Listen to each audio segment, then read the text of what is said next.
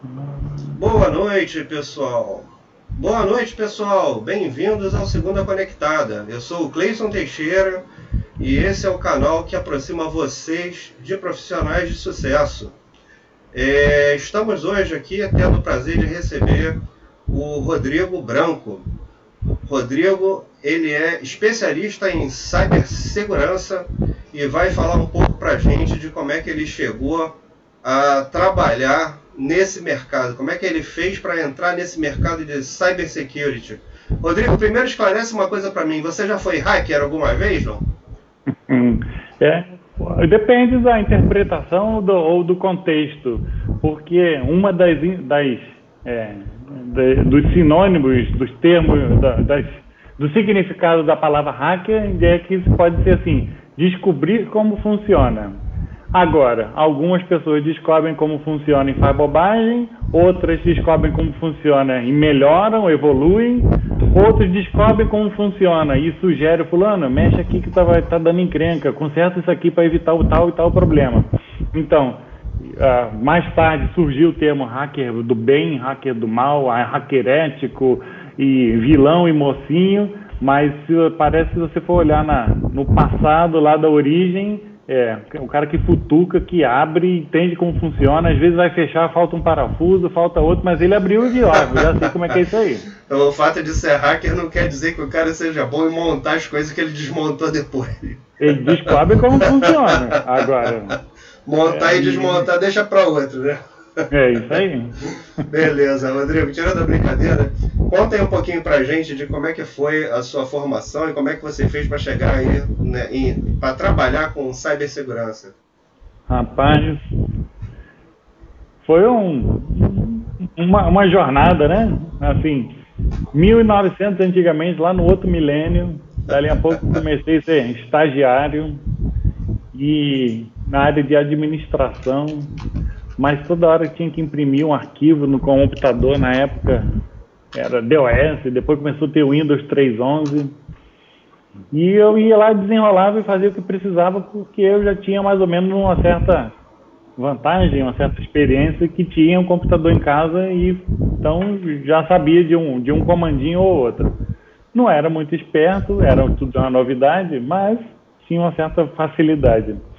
E aí o pessoal da área de suporte, na época só tinha mainframe, falou assim, mas Rodrigo, por que está fazendo curso lá, de estágio lá naquele setor tal, lá de administração? Por que, que você não faz o estágio aqui conosco? Aí eu falei, ah, mas pode? Como é que é isso? É, só pedir transferência. E que negócio difícil e complicado. Como... Me explica melhor. Não, porque se você pode sair daquele setor e vir para outro, que tem mais a ver com a sua área, porque justamente estágio é para você aprender, para você descobrir e para ver como é que as coisas vão funcionando dia a dia, se é isso mesmo que você quer, que você gosta, a sua especialidade, o seu que chama atenção, que você sente um interesse maior ou acha isso chato, isso não vale a pena. É boa ideia, então. É negócio de computador de manhã, de tarde, de noite. É, acho que eu vou vir para essa área conversei lá com o cara da outra área de administrativa, né, administrativa, não, isso mesmo, aproveita a oportunidade, o estágio é para isso, e fui para a área de suporte. Mas o dia a dia principal era muito envolvido com assuntos de mainframe. Mainframe era mainframe Unisys, mainframe IBM, cada um mundo diferente, e eu lá sabendo computadorzinho, e caraca, o que está acontecendo? Mas nisso, Dali a pouco, do, depois do estágio, fui contratado, virei funcionário lá, admitido direitinho, e que o pessoal dali a pouco largou a minha mão o bip do plantonista do fim de semana. Que coisa boa, hein? Caramba, mas como é isso? Não, você dá conta, a gente já não te ensinou a fazer isso, isso, isso. E se o bicho pegar, te der encrenca, você chama a gente, o, o suporte, escalando chamado. E é, então tá bom, né? Saí de lá com o bip mesmo, tchum, tchum, tchum, tchum, aquele bip, nem era teletrim, nem era mensagem, nem era, era bip. Naquela época não existia nem mensagem de texto em display, né? É, aí tinha que ligar para a central para perguntar o que, que houve. Não, é para ligar para tal número. Sim, já sei, então já sei que já vem crendo, esse número eu conheço. E aí passava no fim de semana, passava um semestre, passava um ano, daqui a pouco, olha que curioso toda segunda-feira saía naquele Globo, Globo, um caderno Globo Informática. Era tinha Sim. muitos assuntos. Não sei se o pessoal que está assistindo, o pessoal que vai assistir isso lembra do Globo Informática. E tinha lá lançaram um programa novo, faz isso, novo sistema operacional que está vindo por aí, que não sei o quê. E aí um, um meu chefe na ocasião falou assim, Rodrigo, faz o seguinte, vamos montar um laboratório de rede aqui para gente, para a gente descobrir como é que isso funciona, para que, que serve, porque cedo ou tarde eu... Ah, tá bom, então. Ó, liga para as lojas e descobre o que precisa. E tá bom, sim senhor. Ó, missão dada, missão cumprida, vamos lá. Dali a pouco, a moça do telefone lá, mas você quer com hub ou com switch? Aqui tem, tem dois tipos. Não, você quer, você quer com cabo coaxial ou você quer com par trançado? Eu falei, hein, que história é essa? Aí pronto, voltei lá com o relatório para ele. Ó, tem cabo de um jeito, cabo de outro jeito, tem com hub, tem sem hub, tem com terminador na ponta, o BNC, tem com o T de que às vezes se abrir cai a rede inteira. Aí ele falou, faz assim, compra um de cada e vamos fazer um rascunho aqui, um laboratório com três, quatro computadores. Sim, senhor, vamos lá. Primeiras duas semanas era só um joguinho na rede, Copas Fora. Não sei se você conhece. Conheço, joguei tinha bastante. De, tinha tal de Miquelina, é, ou a dama. Que era a dama de espada. Pra, dama de espada tinha que passar para outra, ou não podia ficar com ela, sei lá. Aí perdeu a graça. Pô, mas só serve para isso? Deve servir para alguma coisa a mais, né? Vamos lá, começar agora para que, que serve isso. Estudam, ah, tem um negócio chamado CPIP, Dá para compartilhar arquivo. Então, onde esse computador aqui eu consigo imprimir lá naquele outro. Olha que maneiro. Mas eu posso então pego um arquivo de lá e abro aqui e, pronto, né? E nisso já viu. Ah, começou a fazer burburinho na, na empresa, o pessoal falou assim, eu quero ligar o mainframe. Mas o mainframe? E aí? O mainframe fala outro troço? Não, falou que tem TCP/IP, é o mesmo. Mesmo, TCP/IP o pessoal que transmitia arquivo para o mainframe com cabo serial 9600 baldes, uhum. BTS, né? Dali a pouco começou a transmitir, a, acho que era um, 10 megabits, que era a placa de rede Ethernet, o padrão da padrão época. 10 megabits, é. E o um negócio que demorava 4, 5 minutos por arquivo e 3 segundos. Foi transmitido, chegou mais um, mais um tinha uma pilha de disquete para transmitir e demorava o fim de semana inteira, passou metade do sábado já acabou. Eita lasqueira. Com isso, o pessoal das outras, era uma empresa que tinha outras filiais, falou assim, também quero isso aí, como é que é? É assim, assim, assado, beleza. Não, mas agora eu quero transmitir arquivo do Rio para São Paulo, de Belo Horizonte para Curitiba. Meu Deus do céu, estudo, estudo, estudo, pega, ouvi falar que tem o tal de roteador. Ah, roteador a gente já conhece, que tem lá o tal de X25, tem lá o, o, o a linha privada, tem as conexões lá, é só botar mais um, menos um é igual, e o tal do TCP/IP. Aí começa a estudar o endereçamento do TCP/IP. Ah, tem máscara, tem subnet, dá para segmentar, beleza. Aí começa a ligar um assunto no outro e fala, eu tive uma ideia, um cara, um gestor lá, um cara da área mais comercial, mas que era um pouco técnico também. Vamos ligar o cliente. E aí o cliente conecta nessa rede e, também manda os arquivos dele bem rápido. E aí a rede, que era Rio-São Paulo, que gastava dinheiro, agora tem trafegando dado de cliente, então ganha dinheiro. É isso aí, boa ideia, vamos fazer. Mas, em tudo são flores, né? Começa a ter acesso externo, começa a ter paranoia. Uhum. Essa é a rede do cliente. Se tiver um espertinho lá, vai fazer bobagem aqui, então a gente tem que botar alguma coisa que bloqueie a rede, não deixa todo mundo entrar fazer a festa. Estuda daqui, estuda de lá, procura para um lado, procura para o outro. Ah, tem um equipamento que chama Firewall. Ah, o que, que ele faz? Só deixa o que precisa, o que não precisa não deixa. Vamos ver como é que é isso. Vai para um lado, vai para o outro, ó, o Firewall está no ar. É, mas o Firewall só não é suficiente. Porque dentro do, do que foi permitido, às vezes ainda tem uso malicioso. E o cara faz bobagem no, que é permitido. Ah, não, peraí, agora? Não, tem um, um negócio que chama detetor de intruso, ou hoje em dia chama preven, prevenção de intruso, IPS e IDS. Vamos lá, descobre como é que isso funciona, estuda, faz curso, configura, tá no ar agora, vamos atrapalhar os hackers aí. Então nessa, nessa, nesse ritmo de descobrir, implementar a mão na massa, não é, não é sofrer, mas ter um, um desafio na frente, a gente foi, eu fui vendo como que configura, como que bota no ar, por causa dos problemas ou da necessidade do dia a dia, necessidade real. É assim, ah, mas o, o, o, o, o, site tal lá está aberto, está exposto, então, mas tem a segunda camada. Mas ele está com. Qualquer um pode entrar, tem que estar nome e senha. Ih, mas nome e senha, compartilhamento de arquivo. Então, nisso, foi vendo sempre o uso malicioso, que era possível. Nunca fiz uso malicioso. Mas nessa, a gente tem que saber, né? Ah, dizem que é, é, alguns anos atrás existia um cara que roubava carro com arame, que abria ou, puxava a, a, a, trava do a carro trava assim do com carro. arame frio. É mesmo, é. E agora? Ah, então as pessoas começaram a raspar a tampinha do arame para poder escorregar, a tampinha do, da trava para escorregar o arame. Era uma medida de proteção. Ah, todo mundo fazia aquilo, sabia na teoria como é que se abria um carro com arame, mas ninguém tinha coragem de fazer. Era o meu caso lá. Assim, olha, dizem que esse problema existe. Então vamos se proteger dele, vamos estudar. Por quê? Quando? Aonde?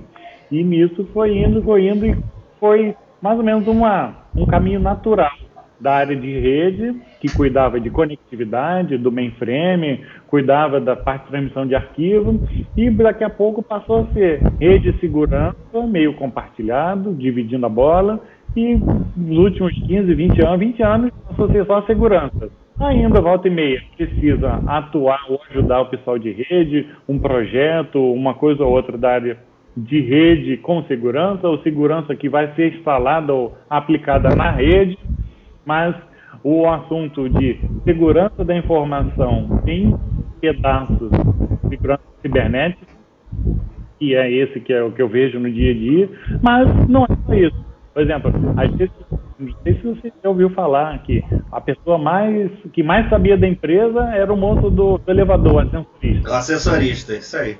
O falando com o presidente, vamos comprar, vender, vamos demitir três aqui, dois lá, vamos contratar um novo, e aquele cara lá não está dando mole, não está batendo na meta. O cara sabia de tudo. Mas não era. Ele era o BI não. da época, né? Ele era o BI. Você queria saber de alguma coisa, perguntar para assessorista, queria saber. E nesse, assim, às vezes a pessoa entra no táxi e vai conversando, vai dentro do avião, mexendo na planilha do Excel, o passageiro aqui de trás, o do outro está olhando o Excel inteiro. Ou seja, a parte de segurança em si tem vários aspectos.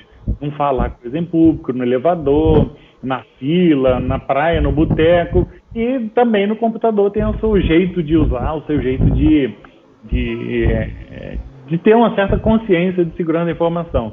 Mas no caso, segurança cibernética. Porque nem tudo está no computador, tem muita coisa ainda no mundo físico por aí. Né? É. Rodrigo, deixa eu te perguntar uma coisa. É, você acha que quem trabalha e é, está envolvido diretamente com, com cibersegurança, ele acaba ficando um pouco mais neurótico com segurança do que quem não trabalha, quem não conhece isso? O que, que você acha? É, eu não sei se é neurótico. Eu tô falando neurótico no sentido pejorativo, lógico. É, né? não, fica muito atento. Fica sempre perguntando assim, por quê? Ah, precisa de não sei o que lá fazer um cadastro no site. Por quê? Não, porque eu quero te mandar um e-mail, então você bota o nome, o endereço, o sexo, o CEP. Falei, mas é um cadastro, é só para mandar um e-mailzinho. Para que, que você quer saber a minha faixa etária? E para que saber o sexo masculino e feminino? Você que. Por quê? Ah, não, porque a minha campanha de marketing precisa e que o cara lá do setor comercial ele quer fazer umas pesquisas de faixa etária. Então, ah, o motivo não é mandar o, mandar o arquivo lá da pesquisa em si, o motivo é marketing. É, então está mudando aí. Na verdade, ele está fazendo direcionamento de venda, né? Quando ele é. faz isso, né? Você, você, instala um aplicativo no celular e ele fala que quer ter configurações, acesso ao seu filmadora. Aí eu olho assim, Ué, Instagram tem que tirar uma foto, precisa. Mas o arquivinho do Waze, que lá, o Google Maps, precisa ter acesso à filmadora? Sim ou não? Peraí. Ah, lançaram a funcionalidade que você filma a rua onde você está e que ele parece que reconhece aquele pedaço, aquele quarteirão e te diz, ó, oh, mais 200 metros você vira à esquerda naquela rua e já chegou. Ah, então nesse caso o aplicativo de mapa pode ter a filmadora. Mas o joguinho do Pokémon? Ah, se você não tiver o filmadora, você nem joga. É, mas disseram na época que a CIA, o FBI, estava usando as fotos que a pessoa tirava dentro de casa para alimentar a base do governo para quando você tivesse um vídeo de um terrorista e ó, estou aqui com a pessoa assim assado, ah, eu já vi aquele sofá em algum lugar, é. aquela a, aquele quadro. Fazer reconhecimento, reconhecimento então, do ambiente. E o Google Maps já mapeia a rua. E o interior? Ah, vamos pedir para os jovens mapear tudo através do Pokémon. É, é, um pouco de paranoia, de viagem maionese, mas é possível de ser feito. Se for uma empresa legítima, idônea, e bem falada, bem comportada, as pessoas têm um certo grau de confiança.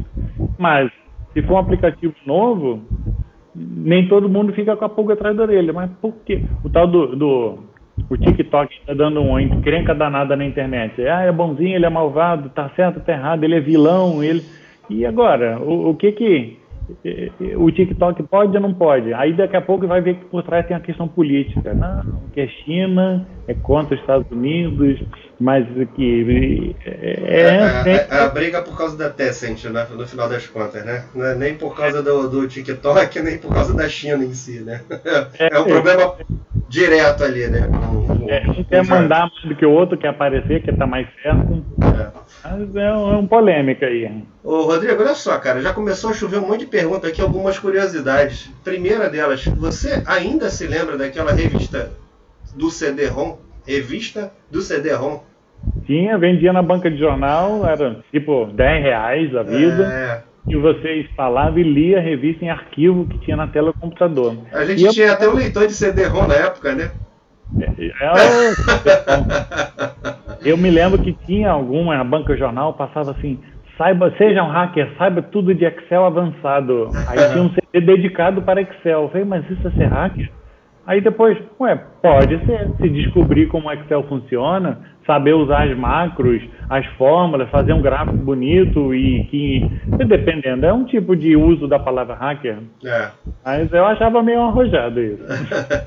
é, na verdade, assim, se você não conhece de tecnologia, né, não está acostumado a lidar com tecnologia, qualquer frase que você fale num contexto desse vai, no mínimo, chamar a curiosidade de, daquilo ali, né? Então, talvez o cara coloque uma coisa dessa até para poder pedir ali uma venda, né? A venda casada. O, hum. tem, tem, essa pergunta quem fez foi o, o Maurício Grilli, é, essa do, da revista do CD-ROM. E ele já te mandou logo uma outra aqui, logo mais interessante, que é assim, ó. Vamos mudar de conversa, né? Então é, vamos falar logo o seguinte, ó. Qual é um.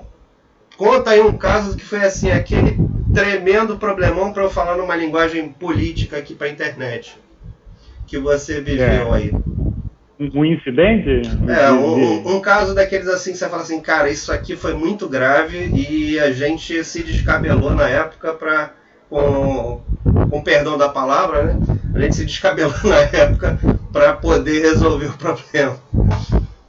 É, deu, houve um incidente de segurança e que por coincidência ou por coisa do destino, sorte, etc., eu tinha feito um curso de resposta a incidente uns quatro meses, seis meses antes, num órgão aí do famoso que cuida da internet.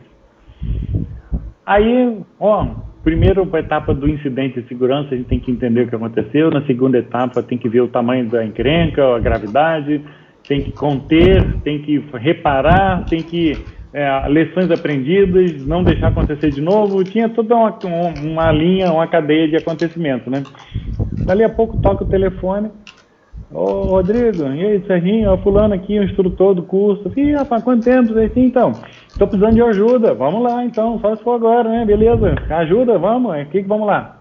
Hum, teve um incidente de segurança, e eu estou vendo aqui pelo endereço IP, veio daí da sua empresa, é mesmo?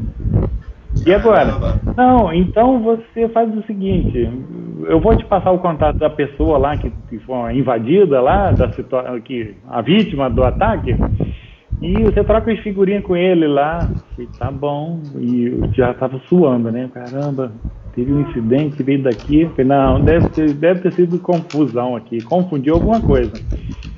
O cara ligou, o vítima lá, o invadido, e que estava nessa situação, pô, me ajuda aí, que eu perdi meu banco de dados, apagou tudo. É mesmo, mas qual foi o dia, qual foi a hora, minuto, segundo? Foi tal dia, tal, tal, tal. Falei, beleza, vou procurar nos logs aqui, achei, estava lá no log, aconteceu mesmo. Assim, a empresa que eu trabalhava prestava serviço para o governo e o órgão era do governo. Olha, Olha que coisa boa, hein? Vai dar um escândalo, vai gerar um burburinho. No vai, mínimo vai... vai parar no jornal, né? Papo vai, papo vem. Peraí, vamos, não, achei o log daquele acesso que ele dizia. Falei, não, mas deve ter sido uma máquina contaminada com vírus, alguém fazendo acesso remoto, controle remoto.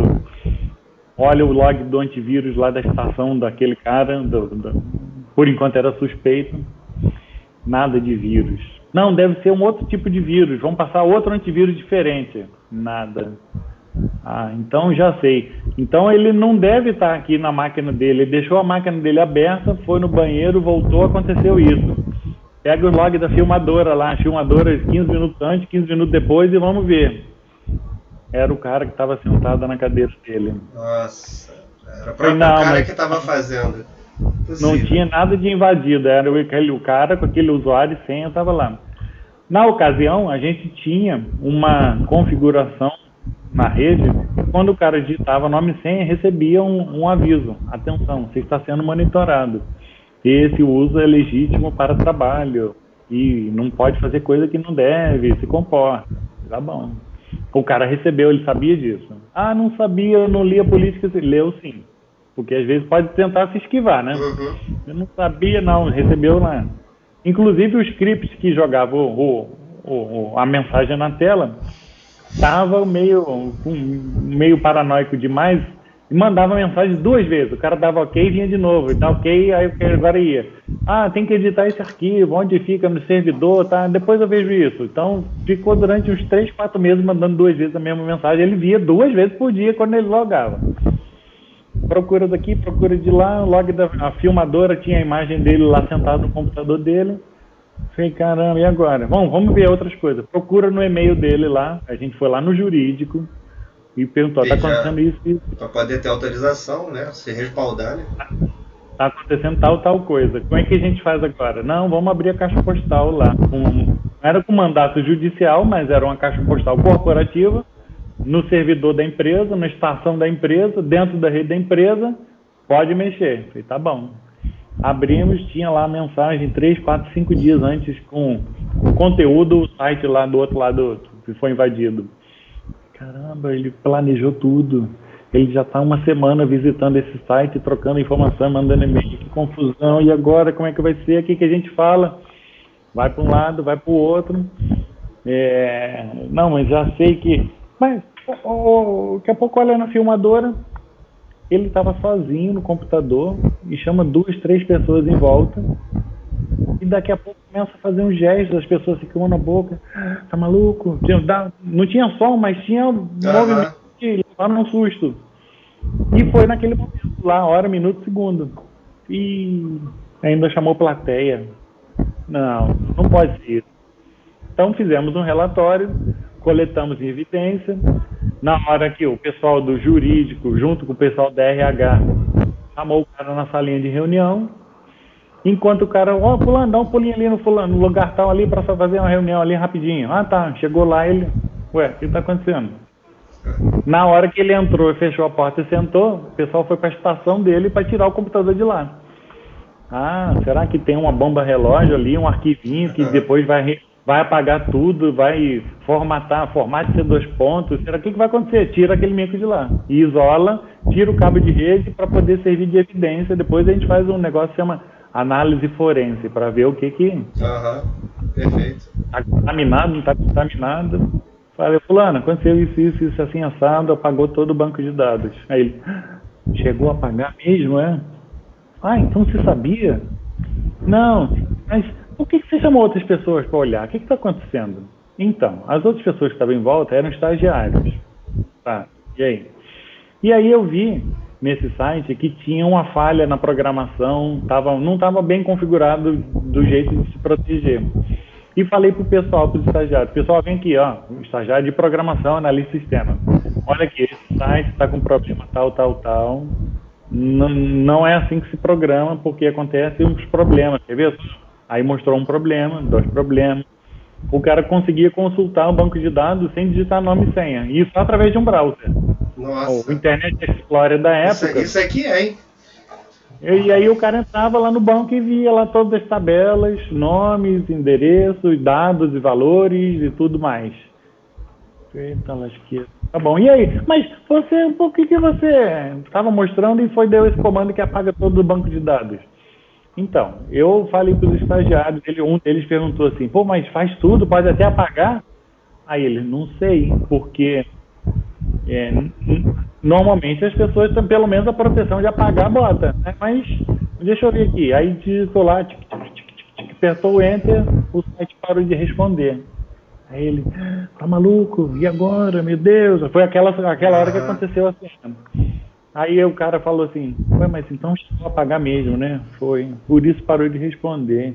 E aí? Foi, pois é. E aí que deu uma situação que o cara o cara não tinha backup, órgão Nossa. do governo, órgão do governo que tinha que comprar fita, CD, que não tem, está na licitação do edital, vai ter que reconstruir uns 15 dias e pegar a salva de 15 dias atrás e fazendo dia 1, dia 2, dia 3, dia 4, dia 5, até chegar hoje. Aí, hum, é, então tá bom, então, né? Mas nisso eu falei, eu, eu, com o pessoal do jurídico, do RH, assim, eu, então eu vou lá ver um negócio, daqui a pouco eu volto. Não, não, peraí, fica aqui com a gente aqui. Mas eu não quero seguir dessa reunião daqui em diante, não sei o que vai acontecer, não estou gostando muito desse rumo da conversa aqui, não.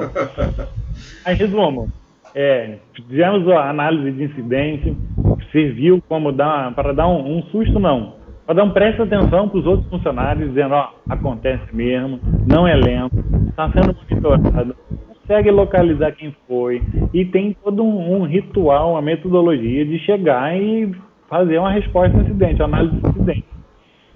Pô, eu andava rua, no, nos corredores da empresa, todo mundo falava, olha lá, foi ele. Eu falei, não, eu não, foi o cara. Eles só me pediram para fazer o meu trabalho, que era investigar. Eu investiguei. Se ele não tivesse feito bobagem, não ia, não ia ser eu. Não tinha que investigar, né? É, não ia ser ninguém. Não, porque pô, você tinha que ver, o uso da internet diminuiu. O link lá que tinha lá na época 512K, baixou para 280, 300. Todo mundo ficou com medo dessa internet, acessar bobagem. Acessava um site, via lá o link que precisava, mandava e-mail, recebia e-mail e fechava. A internet ficou lá uns dois, três meses, é, assim, vazia. Tava quase para cancelar a internet, né? Porque ninguém mais queria saber daquilo, que ia perder é. emprego. Falando, pô, não quero mais mexer nisso, não. Verdade, não é lenda da carochinha, não. É. Pois é. O, o, o interessante, né, que você está falando disso, e isso tem um pouco a ver com, com a, a, nossa segurança, né, com aquilo que a gente lida hoje de informação, né. Que, por exemplo, a, a, a gente basicamente vendeu a alma quando comprou essa coisa aqui, né, chamada telefone celular ou smartphone, né. Ela veio para resolver. É, ele veio para resolver um monte de coisa, mas em compensação ele carregou junto a tua alma, né? Se você por acaso, é, vamos falar assim, no, vamos pensar assim num país menos civilizado. Se eu perder o meu telefone, é, cara, tá, a minha vida tá ali dentro, né? Tá. Inclusive tem, tem um, um, comentário aqui do, do Sérgio Bento que o Sérgio ele fala o seguinte: é, no meu celular, por exemplo é, ativa a voz, é, uma voz respondendo uma suposta pergunta que eu teria feito, é, ele estaria invadido ou seria o erro do software? É, eu acho, aí eu sou, eu sou leigo, né, o, o, o, branco, mas eu vou dar meu, meu humilde palpite aqui, que isso já aconteceu comigo. O assistente pessoal dele está ativado lá né, no software do, do é, telefone dele. Tem, né? tem uma configuração nos assistentes pessoais do Android, do iOS, e que parece que são mais sensíveis ou menos sensíveis, às vezes confunde o início da frase, a palavra-chave, mas o, o, eu acho o, o melhor, o ideal é você vai lá, quando você quer, aperta o botão, faz a pergunta e solta o botão. Deixa ele em cima da mesa ouvindo tudo direto, às vezes geram isso, não foi possível entender o que você quis dizer. Ou então fala assim, amanhã vai fazer sol. Eu não perguntei nada. Oh, eu, não, não eu, eu, não tenho uma resposta para isso que você me perguntou. É, é. Agora, também tem o seguinte, é, às vezes ele não fala nada, não te responde, mas curiosamente, dali a pouco você está numa rede social dessa, X, Y, Z, chega uma propaganda daquele assunto que você estava conversando com, com alguém mas assim, fim de semana, férias na praia, na montanha, é, carro novo, carro velho, daqui a pouco vai dizer que é coincidência do destino. É, não, Ou... com certeza não. Com certeza não é. E, e, e, assim, a gente percebe que a inteligência artificial está muito ativa nisso, né? A gente alimenta ela todo dia com um monte de comida, né? Porque a, como a vida toda hoje é digitalizada, então, você ainda tem uma ferramenta dessa te escutando dentro de casa, né? Onde você anda, não só é, dentro de um, casa. Tem uns desses assistentes pessoais que não são nem no celular, é uma caixinha de som metida besta que já fica Sim. em cima da. E fala que interage uma com a outra no quarto, na sala, na cozinha. Onde que você quiser falar com ele, ele te ouve e te responde. Caramba, essa aí então. É, eu não gostei muito dela, não. É, é maneira, moderna, acende luz, apaga luz, ar-condicionado. Você vai chegar em casa, liga o ar-condicionado. É, gostei dessa parada aí. Chega em casa já tá tudo no, bonitinho. Mas, por outro lado, né? Eu não quero que fique sabendo tudo que eu faço. Não. Você só vai usar para o uso legítimo que você autorizou. Leia esse contrato aqui de 80 páginas de letrinha miúda. Só que vocês não têm opção de não autorizar, né, Rodrigo? Que é aquilo que a gente estava é. tava conversando um pouquinho hoje, né?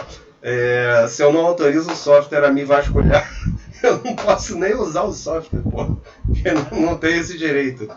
Você ó, leva lembrar que na época do CD-ROM, alguns softwares vinham com um lembrete, um, um adesivo em cima do, do, do, envelope, do envelope, dizendo: ao romper esse lacre aqui, esse selo, você concorda com os termos de uso. Eu ouvi falar que tinha gente que cortava o envelope, mas não rompia o lacre e não concordava. Eu não sei se é válido ou se é, é inválido. Ah, não. Não, tem, não, acho que não tem muita validade, né? Porque a embalagem em si foi violada, né? Não, o lacre O lacre lá. não, né? Mas se tiver escrito que é o lacre, pronto. Vale o que está escrito, né? Jogo do bicho. Mas dentro do software não dá, né, cara? Porque na hora que você baixa qualquer software aí, seja no celular, seja no computador, é, de cara ele já. Antes de abrir, assim que ele abre a tela lá inicial do, do software, ele já, já te manda a política de uso ali.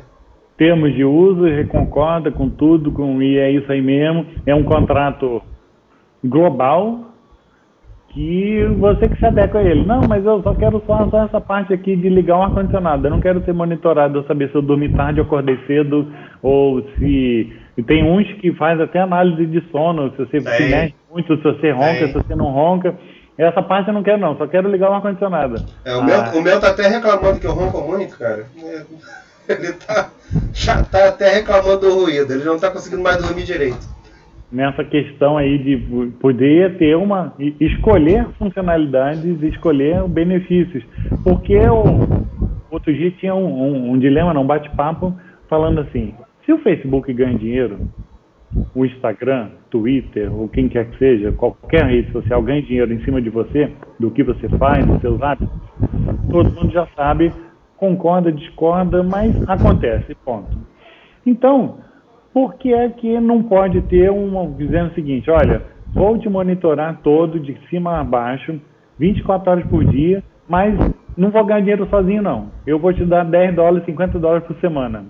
Ah, agora ficou bom para os dois lados. Inclusive, se quiser monitorar mais ainda, eu monitoro. É. Mas monitora só uma, uma, não é via de mão dupla, é mão não. única. No, e ele ganha dinheiro, fica trilionário e a gente só fica sabendo é, como é que é? Só fica sabendo de gráficos, de relatórios genéricos, de estatísticas, mas no fundo, no fundo, a, a gente sabe. Só, a gente só sabe, na verdade, daquilo que nos é informado, né? Porque a Porque... maior parte das coisas que eles coletam da gente, com certeza a gente não sabe. E eles querem saber. Porque também tem o seguinte cenário: muitas pessoas nas redes sociais postam uma mensagem, uma, um, fotos e textos bonitinhos é, anjinho, pôr do sol e florzinha, etc. E bota assim: fim de semana com os amigos na praia. E daqui a pouco bota lá, churrasco, com não sei o que, com a galera. Então tá sempre postando uma prosperidade, uma felicidade, não sei o que. Tudo de fachada. Se você fecha o aplicativo e o cara entra lá, site de depressão, centro de valorização da vida, telefone 0800, não sei o quê. Então, já cheguei numa pergunta, já me perguntaram assim, quem sabe mais da sua vida? A rede social que você escolhe o que quer mostrar ou o Google que te responde todas as suas perguntas e, e, te, e, e, te serve como não é que é psicanalista, mas você fala da sua vida para ele toda. Eu quero Na saber verdade, tudo você, tudo você pergunta a ele, né? O Google virou oráculo, né? Então, assim, é, ele é mais do que um guru, né? Ele responde até aquilo que você não quer ouvir, ele, ele te responde. É curioso que você começa a digitar a pergunta ele completa. Ele já ah, completa. isso aqui, não é isso? Enter. Ainda, é, te, onde... ainda te manda um conteúdo adequado a você. Né? Correto. É, isso é meio arrojado. Fala assim, no Facebook, Instagram, etc., você escolhe o que quer botar para parecer que está bem na fita. Mas o Google, através das consultas, ele sabe lá da, da realidade nua e crua, que está em depressão, está com problema de, de, família, de saúde, de doença, de, de casamento, de colégio, de faculdade. O cara sabe o que está acontecendo. É, agora, é, o, o que, que você acha que a gente. É, você acha que a gente tem algum mecanismo de defesa para esse tipo de, de situação? smartphone e, e, Google, por exemplo, para não falar para não falar dos outros, né? Para falar só desses dois temas. Para smartphone em si, dependendo da funcionalidade, tem um, um, algumas coisas que você não vai conseguir fazer ou deixar de fazer. Mas para navegação, para entrar em sites, seja no celular ou no computador, existem alguns browsers que não deixam histórico que não deixam criar cookie, aquele arquivinho que monitora se você veio nesse site duas vezes por semana, três vezes por semana, que quando você entra nesse site, compartilha com a loja X, com a loja Y, com a rede social, dizendo, você entra no site de notícias, ó, fulano gostou dessa notícia. É, como assim? O jornal fez uma página só para mim? Não, o jornal tem um convênio com a rede social que sabe que aquele seu amigo também entrou na mesma notícia e vem lá a notícia. Aconteceu isso desse jeito assim assado. Fulano curtiu.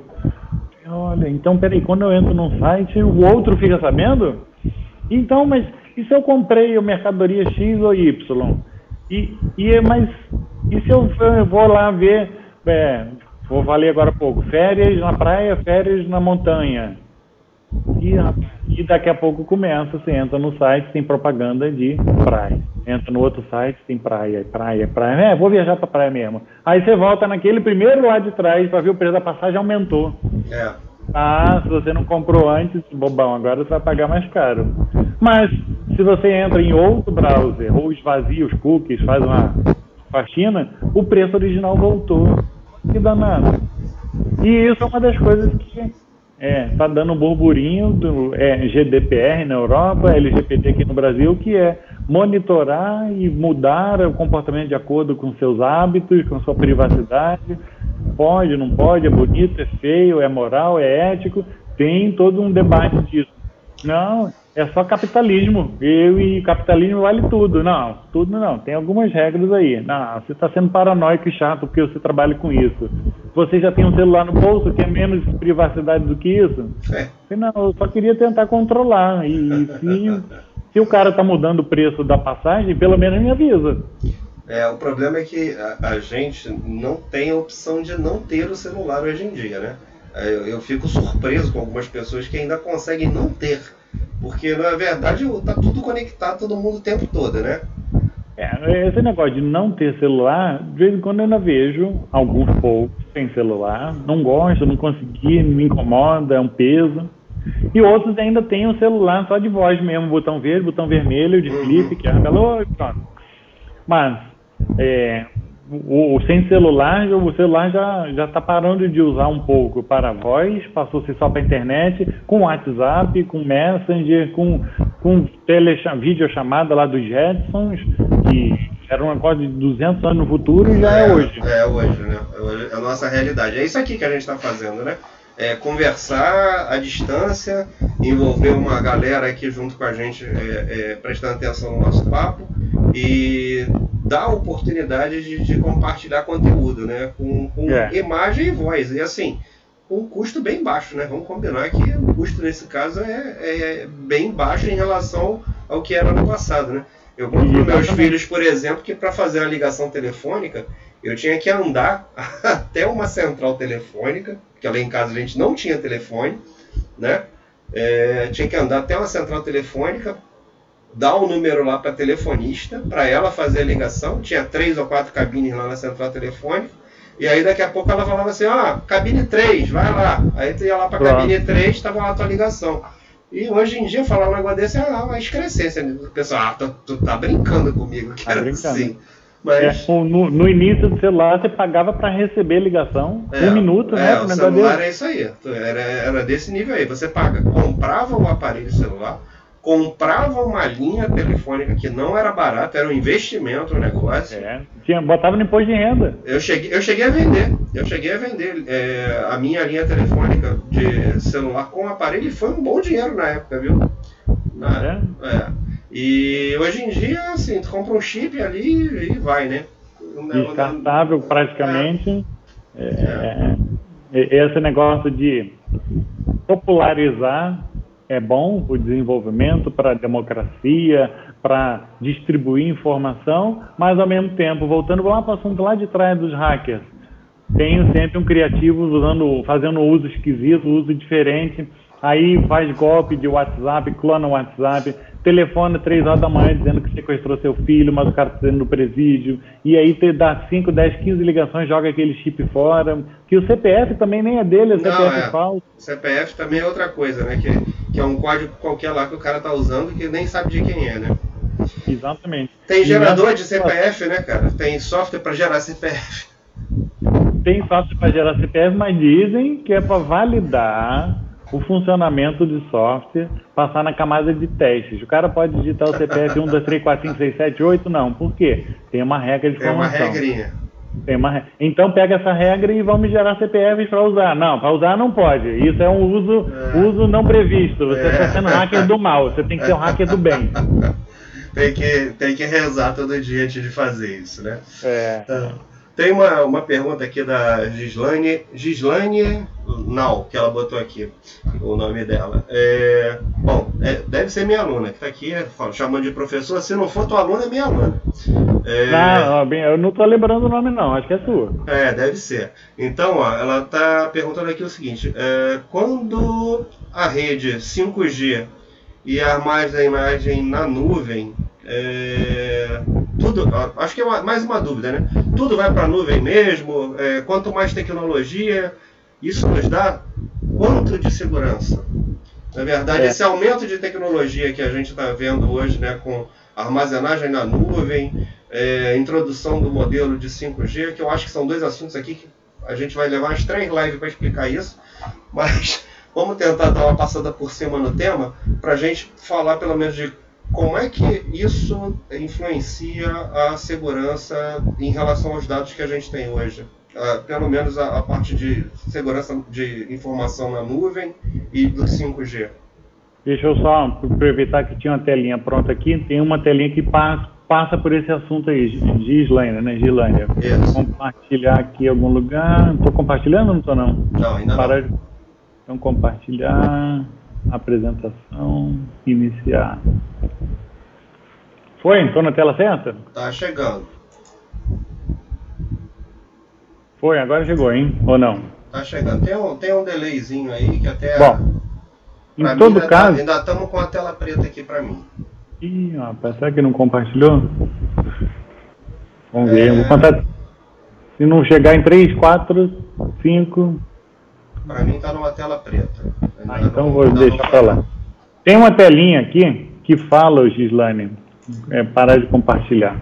Que fala assim, o cara, o cara foi e colocou o data center, colocou os servidores dele na nuvem. E aí tá tudo funcionando, tá tudo uma beleza, já voltei aí. O, é, tem, a, gente tem, a gente tem um delayzinho aqui, mas, mas já tá chegando já. Tá bom.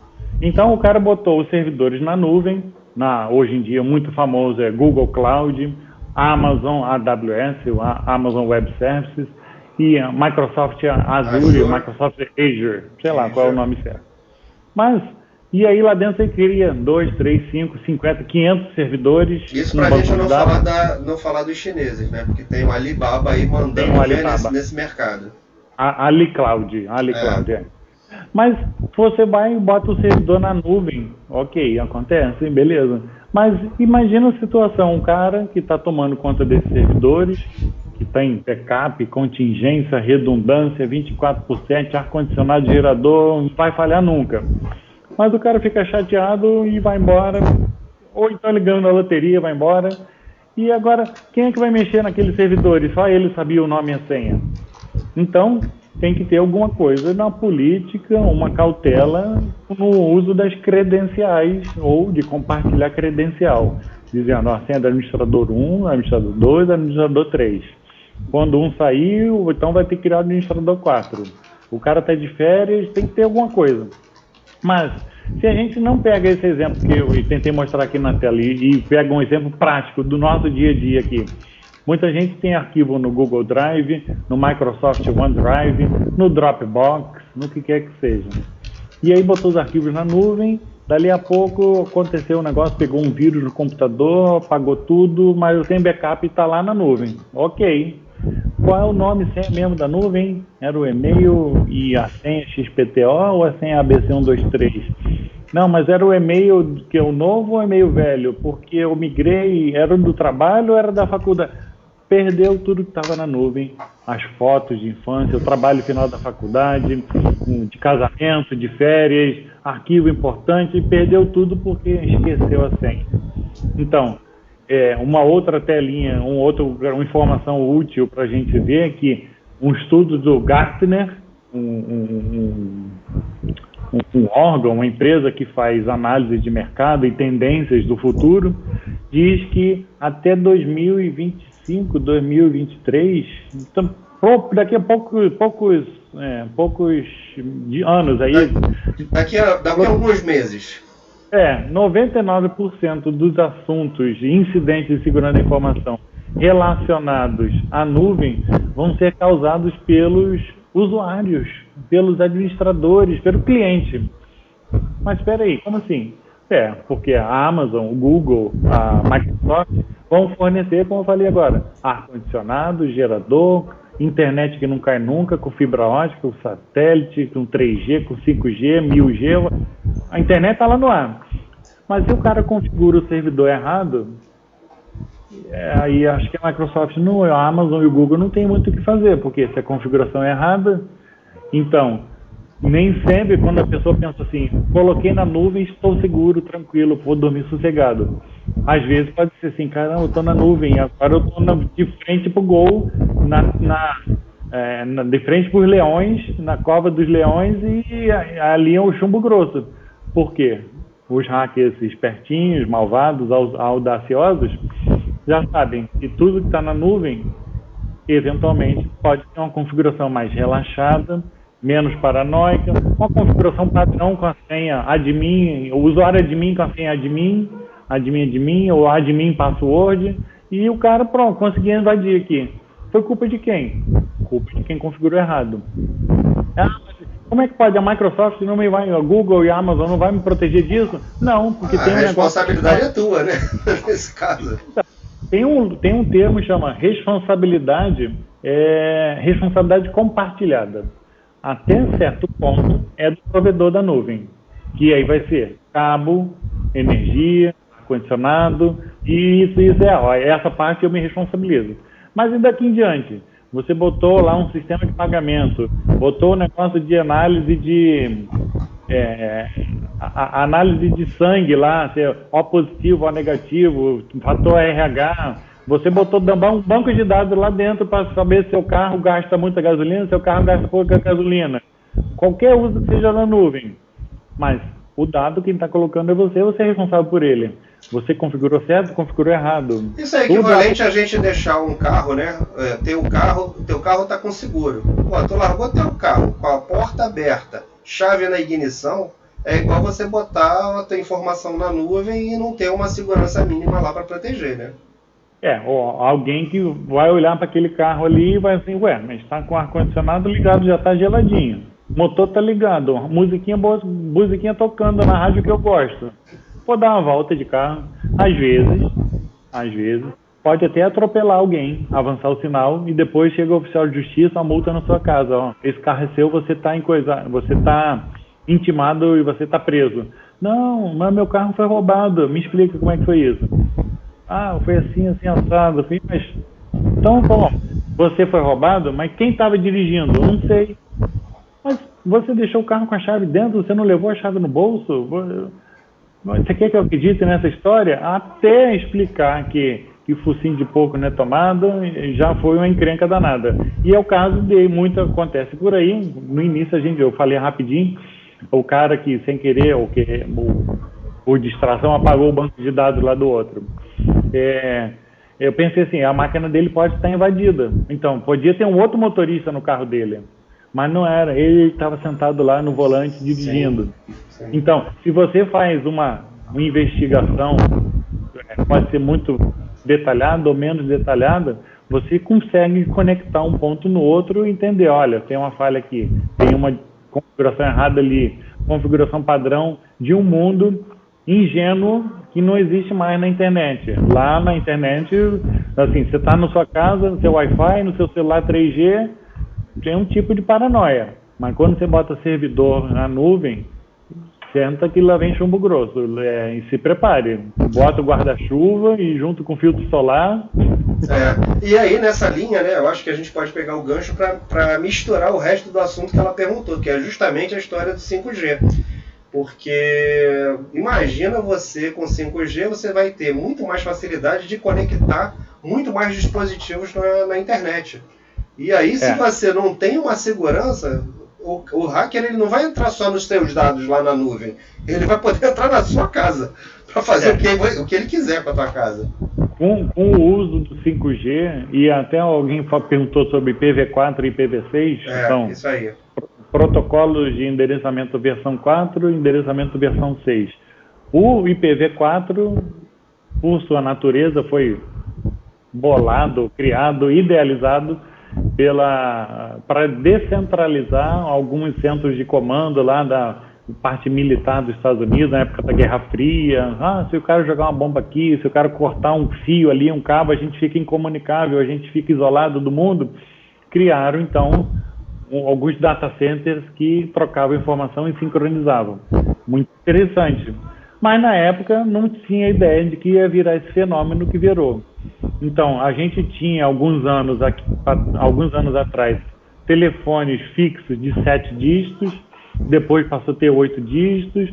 Celular hoje em dia já tem nove, nove dígitos, né? Nove dígitos, então, isso. Aqui no Brasil, nove dígitos. A quantidade de endereço de celular, telefônico mesmo para voz de antigamente, ah, alô, tudo bem? Não era um WhatsApp, não. A quantidade de endereço do celular não foi suficiente, tiveram que botar mais um dígito, mais outro dígito. E com isso, isso aconteceu também com o IPv4. A versão 4 do protocolo IP, chama Internet Protocol, tinha uma quantidade máxima de números de dispositivos conectados ao mesmo tempo, por sua natureza. Eram 12, 12, 12 dígitos, né? Uma combinação de 12 dígitos que tinha ali no IPv4. Sim, é. E aí eu lançaram agora o IPv6, que é uma versão mais atualizada, pulou o IPv5, foi direto para o IPv6, que diz que tem não sei quantos endereços disponíveis para cada pessoa ao redor do mundo. Então tem não sei quantos milhões de pessoas, tem outros centenas, outros milhares de endereços IP para cada pessoa. Então dá para ligar o celular, o webcam, o computador, o notebook, a cafeteira, o, o ar-condicionado. Cada lâmpada. Ali, lâmpada também e você Fechadura, o, o cachorro, saber onde é que o cachorro anda. Isso, isso com, a, com conexão à internet. Mas, se você está dentro de casa, pode ser o Wi-Fi. Mas daqui a pouco você quer o seu carro conectado. Eu quero saber quanto que eu estou gastando de gasolina, eu quero ouvir música, eu quero me descobrir o mapa no GPS ao vivo e a cores. E o celular com 5G, que tem uma tecnologia é, de velocidade mais rápida, mais confiável, vai ter muitas novas funcionalidades para poder utilizar. É, seja ela para coisas pode ser considerada bobas, ou para mandar dados e relatórios para o fabricante do carro, dizendo, ó, daqui a mil quilômetros parece que a correia dentada vai dar encrenca, é melhor trocar logo. É, ó, os, daqui, os carros já estão saindo assim na China com os carros em si operando no, no 5G. É. O pneu já faz tantos mil quilômetros que não troca o pneu e eu tenho um sensor aqui igual do Fórmula 1. Tá, tô sentindo que ele tá, balança, tá é, precisando balanceamento. É isso Ou, a gente vê corrida de Fórmula 1, eu fico doido como é que os caras. A telemetria, do... né? O cara sabe mais o pneu do que o piloto. É. O pneu tá careca, vamos parar para trocar aqui. Não, tá bonzinho aqui para mim, é, mas não vai aguentar 20 voltas e faltam 40, e, então vamos trocar logo. Como é que o cara dentro do box fica quase um videogame? Ele sabe de tudo e o piloto só tá fazendo força com o volante aqui. Direção é. hidráulica ainda não tem, ou já tem, tem não, né? É, não. Que eu saiba não, porque não, não dá. Vai roubar potência também. Mas vai, deve ser uma. Até teve, né, durante um tempo. Eu tenho, te confesso que tem um tempo já que eu não acompanho a Fórmula 1, mas teve um tempo que tinha uma direção assistida que hoje em dia está nos automóveis, né? Isso, isso aí. É, e tem a direção hidráulica, depois eleição eletrônica, que conforme é. vai acelerando ele fica mais duro, Isso. porque a direção muito mole tem muito instabilidade. Isso. Então você está andando devagar, o volante é macio. Você começa 40, 50 km por hora e já fica duro. Fica, por que não inventaram isso antes? E por falar em inventar antes, olha que curiosidade. É, é, que curiosidade, que, que interessante. A Gilene falou do 5G, do, do celular, etc.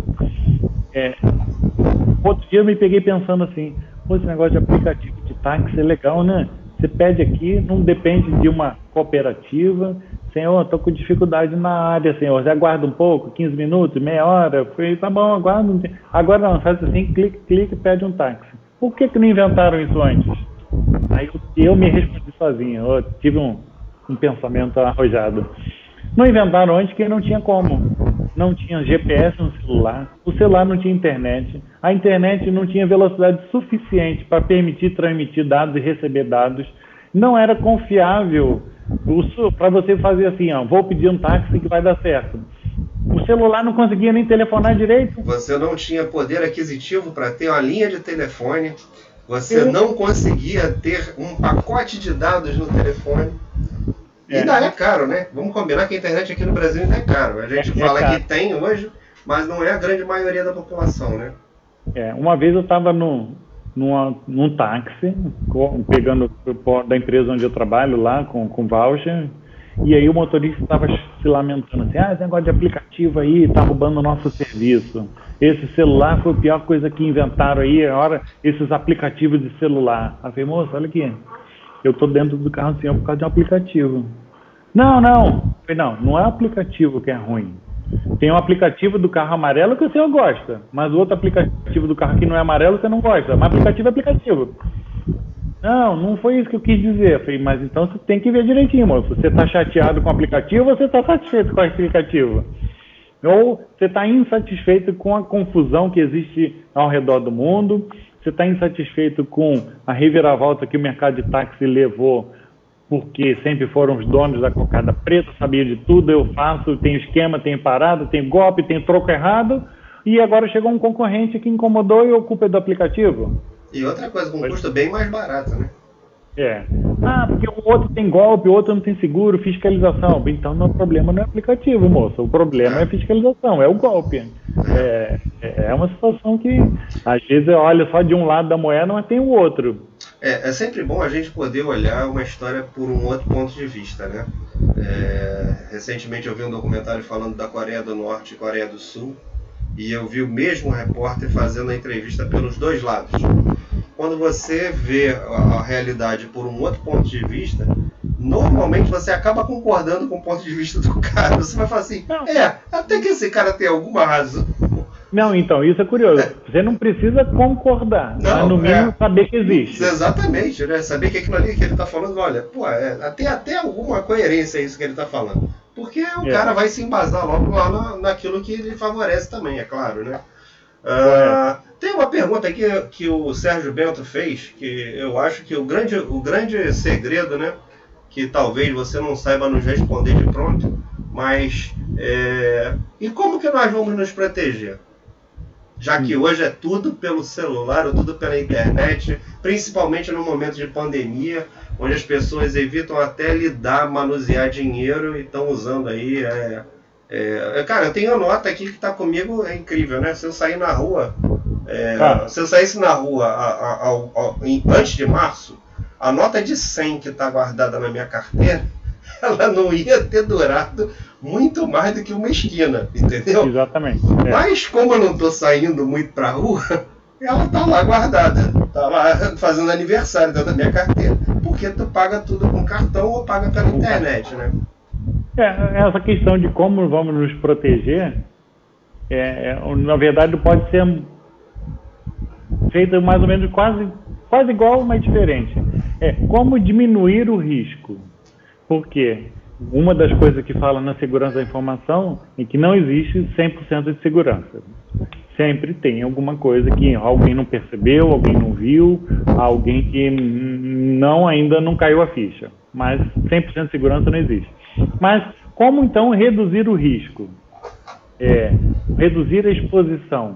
Então passa por uma mudança ou uma conscientização de cultura de segurança ou de fazer perguntas, de paranoia, de viajar na maionese, teoria de conspiração. Ah, esse aplicativo aqui, ah, WhatsApp está pedindo. Meu amigo pediu dinheiro pelo WhatsApp.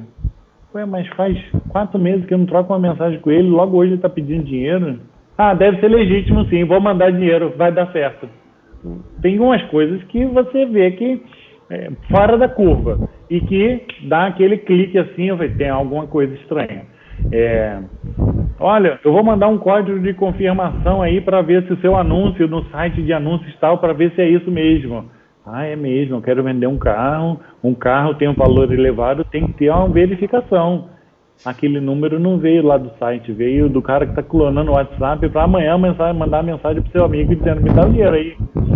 Então, tem coisas diferentes do dia a dia que é, precisa ter a mudança de cultura. Assim como durante a pandemia muita gente não, muitos condomínios não autorizavam subir o entregador, tinha que buscar na portaria, é a mudança de comportamento. Ah, então na internet eu vou sempre confiar em tudo que está na internet e é isso aí mesmo, tá certo. Não estou nem falando da parte de fake news, estou falando da parte de, olha, clique aqui e faça pagamento. Aí tá bom. Ou eu recebo duas, três vezes por mês um e-mail com arquivo PDF anexo dizendo sua fatura do seu provedor de internet.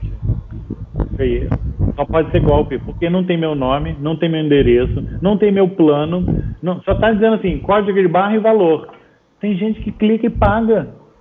Tem. E esses, esses arquivos que eu recebo duas, três vezes por semana, ou por mês, desculpa, eu já parei para analisar para ver se tem algum malware, para ver se tem algum conteúdo malicioso, para ver se tem isso. Tem... Não tem nada. É só assim, ó, deposite dinheiro na minha conta. Ah, ok. Vou depositar assim, boa ideia. Eu estava aqui sem fazer nada, vou depositar assim. Então, sempre que você quer, puder reduzir o risco, oh, Sérgio, sempre que você puder reduzir o risco, fazendo algumas perguntas, vendo se tem uma coisa fora do contexto, alguma coisa estranha, vale a pena. Não precisa ficar paranoico, ou aos poucos você vai ficando mais treinado nisso, mais é, treinado naquilo e lá pelas tantas, quem sabe você também está colaborando com a segurança da informação, segurança cibernética da sua casa, seus vizinhos, do condomínio, da empresa onde você trabalha, do seu setor, é, do colégio, dos seus filhos, suas filhas. Do, às vezes você dá um palpite ou outro, porque pessoal aqui, ó, vocês criaram um grupo do WhatsApp, mas está todo mundo falando bobagem aqui, assim. Por que, que não cria um tal de lista de distribuição que as pessoas só recebem conteúdo dizendo, ah, amanhã tem prova, não se esqueça. Ó, oh, pessoal, vamos isso, vamos aquilo. Precisa todo mundo mandar mensagem para grupo? Precisa. Por quê? Ah, é mesmo. Então, existe no WhatsApp lista de distribuição, é diferente. Poxa, eu não sabia. Então, essa parte de você entrar, é, clicar nas telinhas, futucar, descobrir o que, que acontece, é interessante. E a parte do hacker, vamos descobrir como funciona. Não precisa invadir o WhatsApp, mas vai em cada telinha. O que, que é isso aqui? Tra lista de transmissão faz uma coisa, grupo faz outra. Ok, entendi. Para determinadas situações usa esse, para outras situações usa aquele. Lá dentro do WhatsApp tem lá assim, dupla autenticação. Se o seu celular for roubado, ele vai te mandar um SMS, ele vai te mandar, vai pedir uma senha. Beleza, se o seu celular for roubado, você não precisa. Atenção, pessoal, meu celular foi roubado. Não, não vai ter problema, porque o, o ladrão, o hackerzinho, pode até ser um cara muito esperto, fez alguma coisa direcionada para pegar o seu celular. Às vezes não é não, é ladrãozinho de galinha mesmo. Né? E aí o que, que acontece? O cara não vai conseguir digitar nome, digitar nada, vai ficar preso do lado de fora. Ah, o seu celular tem um desenho na tela ou tem cinco, seis bolotinhas de número que você clica? Vale a pena escrever uma palavra? XPTO 1234 testando o jogo da velha arroba. Pode ser? Ah, não, minha senha é 1234 que minha filha precisa usar, ela tem 5, 6 anos. Ok, então diminuiu o risco, mas não diminuiu muito. Mas Ou alguns um celulares... Perfil, né? Dá para criar um perfil de visitante, né? Celulares permitem isso. Alguns celulares você pode ter, entrar no celular com o dedo lá, você bota a impressão digital e ele Isso. abre. Então, eu já fiz aqui em casa, é, celular, meu dedo meu, da minha esposa, minhas duas filhas, dizendo, ó, quem botar o dedo aqui, liga. Mas e aí? Ué, no celular, eu, bem ou mal, tem, elas sabem o que tem dentro do meu celular, que é de trabalho, coisa de particular, tem foto, tem isso e aquilo. Mas em caso de emergência, passou mal, bateu o carro, capotou, bota o dedo e telefona rápido. Ah, esqueci a senha, tô nervosa, bota o dedo. Então, eu diminui o risco, meu celular está trancado, mas quem precisa estar por perto, abre com o dedo, sem senha nenhuma. Ah, não, mas para fazer ligações, para isso, aquilo. Então, você considerar os prós e contras, risco benefício, você consegue reduzir o risco, a exposição, ter algumas medidas e contramedidas, mudança de comportamento, mudança de, de padrão de, de, de, funcionamento, né? Não é só é, quando a gente instala programa no Windows lá, tem muito daquele negócio, next, next, next, finish, ok, instalou tudo, está tudo instalado e agora é só usar. Não, vai em todas as telinhas, vê o que, tem dizendo lá. E o culto clica.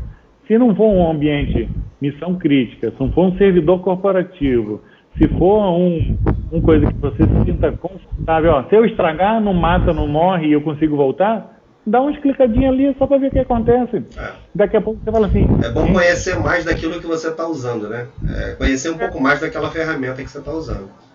Daqui a pouco você fala assim, gente, eu achei no WhatsApp um negócio lista de transmissão. É, ué, mas o fulano já sabia lá, já usa, não sei, para mim era novidade. É, isso aí. Mas nem todo mundo tem a mesma velocidade e mesmo nível de conhecimento simultâneo. Vão aprendendo aos poucos. Como? Um clique aqui, um clique ali, uma experiência, um laboratório, um, um, um estudo de caso, uma prova de conceito. Ó, eu aposto que se eu fizer tal tal coisa, eu vou estragar o computador, ele não vai dar boot.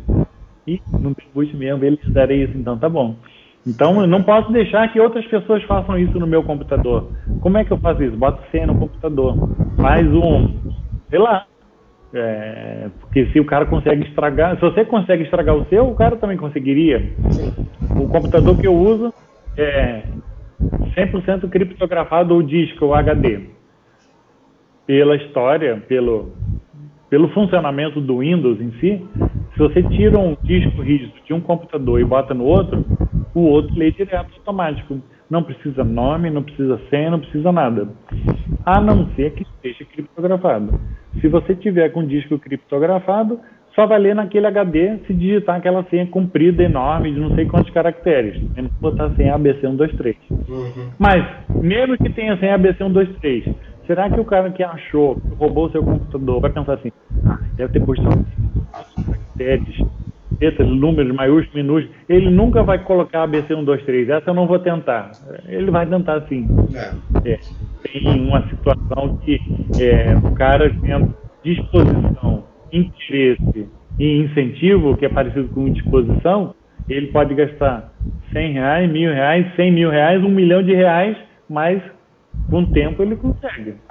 É, e na então, verdade é assim, a, a, a gente procura tomar um monte de cuidado. Pelo menos a gente que mora aqui no Rio de Janeiro, né, conhece bem, é, a gente sabe que algumas coisas você não deve fazer. Por exemplo, sair do banco contando dinheiro.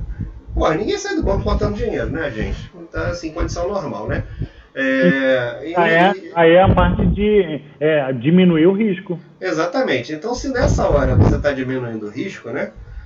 Por que que na hora que você está usando ali a, a, sua senha no seu é, smartphone ou no seu computador, você também não está com a mesma preocupação de reduzir o risco? É, eu vou falar aqui os cuidados que eu uso. Né? Eu uso um antivírus pago no meu, no, nos meus computadores particulares. Né? É, e, cara, já uso isso há muitos anos, tá, o, o Rodrigo? E muita gente fala assim, mas por que você não usa o gratuito? Eu falei, cara, porque o gratuito é gratuito. Eu prefiro pagar um que vai ser diferente. No mínimo vai ter menos gente conhecendo. Exatamente. O antivírus pago e o gratuito, ele tem o pago tem alguns módulos a mais, uma proteção, uma verificação diferente, mas eu imagino que ele tenha também uma atualização mais rápida do que o gratuito. Uhum. Então, se o gratuito atualiza de 6 em 6 horas, o pago será que atualiza de 2 em 2 horas? Então, nessas 4 horas de diferença, a, a casa não caiu não, você conseguiu se proteger. Mas se o cara lança um vírus e chega antes dessas duas horas, aí também é porque o cara tem um poder de uma criatividade danada para conseguir chegar no alvo que ele queria. Mas às vezes não é nem um alvo. Ele joga o negócio no ventilador, quem cair, caiu, caiu na rede é peixe, igual os spammers aí, assim. É, o que muito spammer que manda aquelas propagandas, clique aqui e compre plano de saúde, clique ali e faça não sei o quê. Agora fala assim, seu cadastro está bloqueado, clique aqui e faça tal coisa para poder renovar o contrato. Tem gente que vai lá e digita o nome e senha. Mas por quê? Por que, que isso dá certo? O spammer, por exemplo, manda um milhão de e-mails por 100 dólares. Desse um milhão de e-mails, se 10% abrir, já são quantos? 100 mil. Então vamos botar, botar menos. 1% a minha, se 1% abrir, são 10 mil pessoas. É isso? Você é, quanto? É. Lá pelas tantas, desse, desse 10 mil pessoas que abriram, se 3 ou 4, se 1% de novo e 1% cair no golpe, pô, por 100 dólares, 100, 1 milhão, 10 mil, 1%, 100 pessoas foram contaminadas e aí pegou a agência, conta e senha e aí depois fez transferência bancária, comprou chip, está lá no presídio e, ué, mas por 100 dólares então peguei 100 pessoas? Vale a pena. Então os caras têm um poder de é, taxa enviar... de conversão no meio dessa brincadeira. Na verdade, é... o cara tem uma taxa de conversão que ele consegue pegar ali uma população enorme e converter ali 3% facilmente. Muita gente fala assim: ah, invadiram o meu computador, criptografou o disco, perdi tudo. Não, não invadiram, ele nem sabe quem é você. Ele mandou e. Aleatório, jogou... você que se. Você é, que caiu. Jogou pombo pros milho. Pombo ou jogou pombo pros milho, jogou milho pros pombos e era um grãozinho de areia, um, um grãozinho de milho, assim, bem pequenininho, e você olhou no chão e falou: oh, isso aqui tá bonitinho, nhaco. Era golpe. É. Então ah, então não posso mais fazer o que eu fazia? Não pode, mas para para pensar antes, muda um pouquinho, não, não confia em tudo. Um, um programa na, na rádio, o cara a gente falava de dinheiro, ele falou assim, investimentos, etc, na CBN lá, acho que era Mauro Halfert. Mauro Halfert. E ele falava assim, de, é, proposta boa não vai atrás de você. Ele fala assim, o gerente do banco, ah, contrata um seguro aqui que eu tenho que bater minha meta, contrata capitalização que aí não sei o quê. Falei, tá bom, mas eu quero saber, ó, tem um negócio CDB, CDI com isso, com aquilo, me explica como funciona. Ele nunca te sugere aquele bom, ele não. sugere o bom para ele, o bom para os dois, o bom é. para você não tem. Então, se você é, recebe uma proposta irrecusável por e-mail e clica, tem alguma coisa esquisita, né? Porque é, é. difícil. É aquela história, né? Se você é tão abençoado assim, né? De receber é. uma proposta dessa irrecusável por e-mail, você nem estava querendo. É, é, muita sorte, né? É. Eu tô, tô vendo aqui, o Maurício perguntou alguma coisa, algum caso do tipo filme. É. Ah, tem, tem coisa engraçada que acontece por aí. É, não um caso de segurança da informação, mas teve uma situação que é, ainda estagiário, antes de chegar nessa parte de tomar conta dos mainframes, eu ia lá, olhava tudo, não encostava o dedo em nada e ficava de longe assim olhando. Dali a pouco o cara vai, eu andei para um lado para o outro, velho, deixa eu chegar aqui, passei do lado da mesa dele, entre o computador e o servidor. Dali a pouco eu fui, sem querer, acho que esbarrei, acho, né? Acho que esbarrei num cabo de força, um botãozinho desligou o servidor. Aí ele, tu servidor, Rodrigo? Eu falei, não, não, não desliguei não. Tu desligou assim, olha aqui, a luz está apagada. Eu falei, não, tu tá fazendo trote aqui, né? Não tá dando trote no estagiário aqui. Não, é verdade, daqui a pouco toca o telefone. Toca Alô, não, já tá voltando já o sistema. Eu falei, não, vocês combinaram com alguém para te telefonar agora. Daqui a pouco abre a porta. O que, que aconteceu com o servidor? Ih, acho que caiu mesmo, eu acho. Eu acho que não é pegadinha, não. Passou uns 5, 10 minutinhos, voltou tudo a funcionar. Eu falei, mas expliquei o que aconteceu aqui. Ele falou, não, esse botão aqui está com mau contato e às vezes até mesmo se você dá uma pancadinha em cima da mesa assim, estava acontecendo, é, você só passou no lugar, mas se você não passasse, não acontecia. Eu falei, não, mas não foi depredação, eu fiz de propósito. Não, aconteceu. E aí, nesse conceito de. É, tem lá confidencialidade, integridade e disponibilidade. Para que, que adianta ter um servidor de rede conectado com 50 terminais por aí pela rede se ele está desligado, se ele não tem disponibilidade? Ou ao mesmo tempo, ele está no, no caso aqui do notebook criptografado aqui. É, o cara tem um servidor, mas não consegue usar, não tem nada ali dentro, é, que está confidencial e está criptografado. Não está disponível para o ladrão copiar os dados aqui, os dados dos projetos da, e, e tudo mais. Então, juntando esses três termos aí, confidencialidade, integridade, disponibilidade, isso tudo ajuda a alavancar a segurança da informação.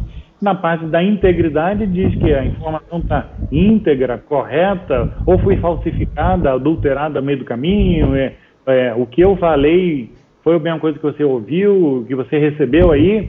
Então, sempre tem esses três assuntos: confidencialidade, integridade e disponibilidade. Se uma das três falhar, a informação não está segura, não está protegida, e aí já viu, é, gera uma situação estranha mesmo mas que o servidor estava com mau contato lá e já todo mundo sabia. a, gente, é. a, gente, teve um caso bem parecido com o estagiário, tá? O, o estagiário foi medir, uh, foi medir a corrente numa placa do sistema lá da, uh, da gente, lá de, de automação. Uhum. Cara, não tinha assim motivo nenhum para acontecer nada ali, né? E na hora que o cara me foi, encostou o multímetro lá, foi a hora que faltou energia na fábrica. Ah, naquele dia, naquela hora que naquele, ele Naquele segundo. Então, assim, eu e o Maurício que está aí, a gente levou uma, umas boas horas de sarro em cima do estagiário, porque que ele tinha desligado a fábrica. Ah, Mas assim, o estagiário sempre, já sempre leva a culpa, né? Tu ainda vai estar no lugar errado, na hora errada no lugar, isso aí. Né? É, mas, mas outra coisa de trote, de calor, de, advogado, de advogado, de estagiário, nunca me mandaram buscar o carbono pautado lá no almoxarifado, não. Essa não, né? Não, essa não. Nem escovar bit também não, né? Não, então, e se, se mandasse escovar bit, já fazia parte do linguajar que era procurar sarna procurar. descobrir onde é que está encrenca. Eu gostava é. de desafio, eu gosto. Hoje em ah. dia eu pego assim um negócio, olho lá 1001, 1001, tem alguma coisa diferente aqui. Por que, que isso aqui é assim? Daqui a pouco, ah, é isso mesmo. Então tem a configuração errada, tem um parâmetro de rede do tal do IPv4, que tem tantos segmentos, octetos e os bits, o 0 e 1, um, 0. De vez em quando tem, tem que fazer uma análise dessa de bit mesmo para chegar na conclusão. Está configurado errado. O Sérgio Bento mandou mais uma, mais uma perguntinha para gente, que é a seguinte, ó todos os programas eu posso criptografar? E tem algum programa específico e confiável? Acho difícil, né? Programa, programa confiável é aquele estar tá na praia com a tua família e de preferência num lugar bem tranquilo, né? Alguns, alguns anos atrás existia um software de criptografia de disco que se chamava assim TrueCrypt. Era criptografia real, uhum. TrueCrypt todo mundo da comunidade ajudava a fazer, a programar, procurar erro, melhorar, sugerir e o negócio funcionava bem. De uma hora para outra o cara tirou o site do ar. Mas como assim? Não, tirou o site do ar, não vou fazer mais, perdeu a graça, deixa para lá, não quero mais saber disso. Não, então vamos pegar o código fonte e vamos fazer uma nova versão. Nunca saiu da versão beta, nunca foi lançado.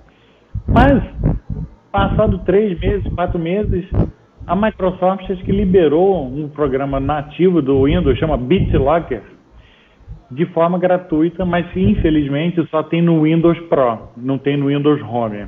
Uhum. Então, quem tiver o Windows Pro ou quiser atualizar o Windows Home para o Windows Pro, tem um programa chamado BitLocker, ou trancador, cadeado de bit, que funciona bem.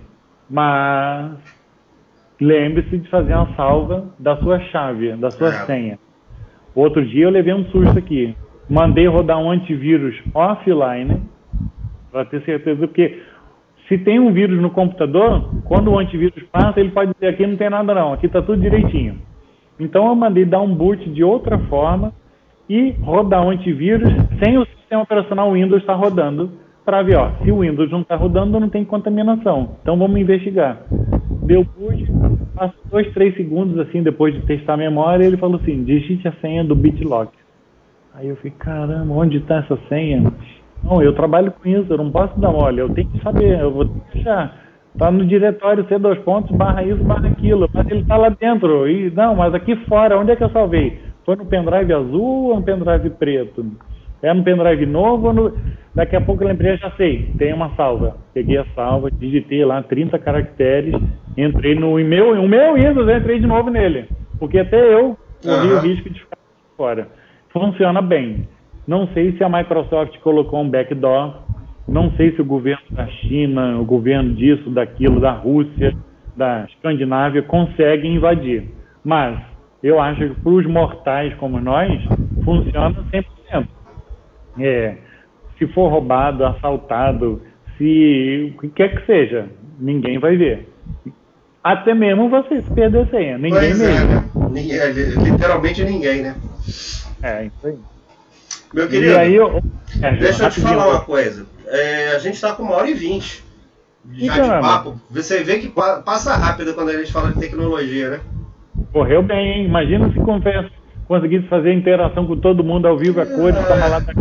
A gente vai ter que fazer uma masterclass para rolar um negócio desse. Vamos ter que juntar a galera toda aí com vídeo, num Zoom da vida. E aí, e aí a gente consegue botar, botar todo mundo falando com a gente. Vamos desenrolar isso aí, ó. É, é uma boa. Vamos, vamos fazer o próximo passo. Quem sabe o Segunda Conectada não vai ter um apêndice aí, ó. É, isso aí, ó. A revanche. Ou a, a missão. É, é o, é o episódio super conectado. É isso aí, botar uma mesa redonda, tempestade de ideias e palpites, dicas, truques e macetes, opiniões, contradições, é isso também. Pontos de vista diferentes sempre trarão pelo menos aprendizado pra gente. Como é que o cara falava lá, o filósofo, não, poeta, sei lá que o cara é Nelson Rodrigues, toda unanimidade é burra? É. É bom ouvir coisa diferente do que a gente ouve todo dia. Com certeza, sempre ajuda, né? É, ajuda pelo menos a fazer a gente pensar a respeito, né? Ô, Rodrigo, fala aí pra mim. É, dá uma dica boa aí pra galera que tá nos vendo e que quer se desenvolver mais dentro dessa área de, de cibersegurança o que, que, você acha que, que a gente deveria dar uma olhada? Uh, a área de cibersegurança tem várias frentes. Cibersegurança de rede, de sistema operacional, de aplicações, de aplicativos para celular. Vamos, falar, vamos falar dos usuários medianos, aqueles usuários basicamente ali do, do smartphone e Windows. Então, vamos fazer assim. Celular e Windows. São sites, sites. É, muita gente precisa ou pode aprender um negócio chama programação segura, que é programar de um jeito que daqui a três meses, quatro meses, quando estiver no ar, não vai ter algum tipo de ataque que às vezes o pessoal chama buffer overflow. Então a posição da memória lá tem 10 bits e o cara tenta enfiar 11 ou 12, não cabe, aí dá tela azul no Windows. Ah, tem um outro tipo de programação, é, um outro tipo de ataque que se chama é, acesso à memória não paginada, memória que não é reservada para o seu programa, o cara quer acessar a memória do outro. E às vezes lá no outro programa tem lá um nome, tem uma senha.